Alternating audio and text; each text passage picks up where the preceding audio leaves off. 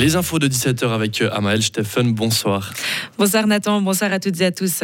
Improbable doublé suisse avec la victoire inattendue de Daniel Yule. Le Valaisan est entré aujourd'hui dans l'histoire du ski alpin mondial.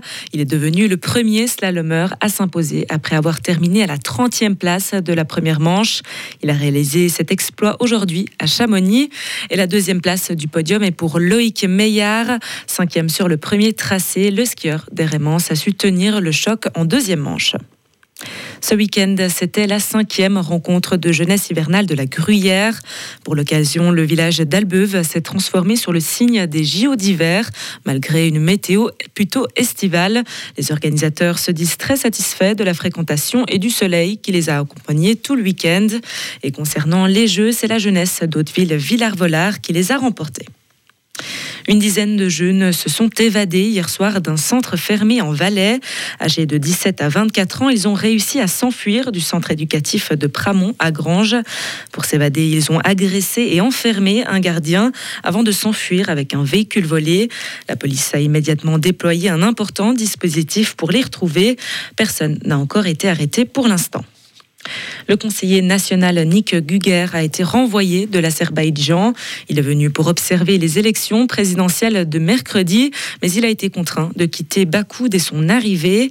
La police azerbaïdjanaise lui a confisqué son passeport et lui a refusé l'entrée. Le département fédéral des affaires étrangères a été informé de l'incident et prévoit d'intervenir par canaux diplomatiques. Les raisons de son expulsion n'ont pas été divulguées.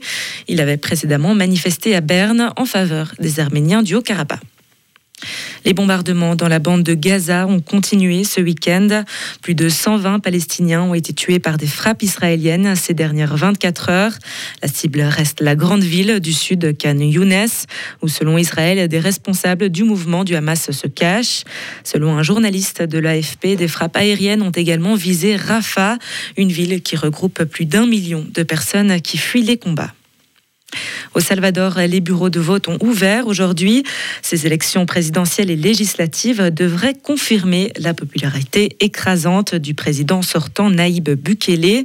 Les 6,2 millions d'électeurs devraient réélire dès le premier tour le jeune président de 42 ans. Ce chef d'État est surtout apprécié pour sa guerre contre les gangs, un thème particulièrement important pour les Salvatoriens qui ont, leur taux qui ont un taux d'homicide par habitant le plus élevé du monde. Et enfin, près de 12 000 personnes ont célébré le froid aujourd'hui à Neuchâtel. C'était la première édition de la fête du froid qui s'est déroulée sur deux jours. Les organisateurs se félicitent de ce succès, sans évoquer une météo plutôt printanière. Mais il a tout de même fallu ouvrir la glace pour les 200 courageux qui se sont baignés dans le lac. Retrouvez toute l'info sur frappe et frappe.ch. Radio FR. Quelle est la couleur du ciel? Le temps pour ce début de semaine, c'est toujours du soleil avec un peu de grisaille matinale, température de 2 à 11 degrés. Mardi, toujours un temps légèrement brumeux, température jusqu'à 12 degrés. Et c'est pareil pour mercredi avec l'arrivée de quelques nuages en plus.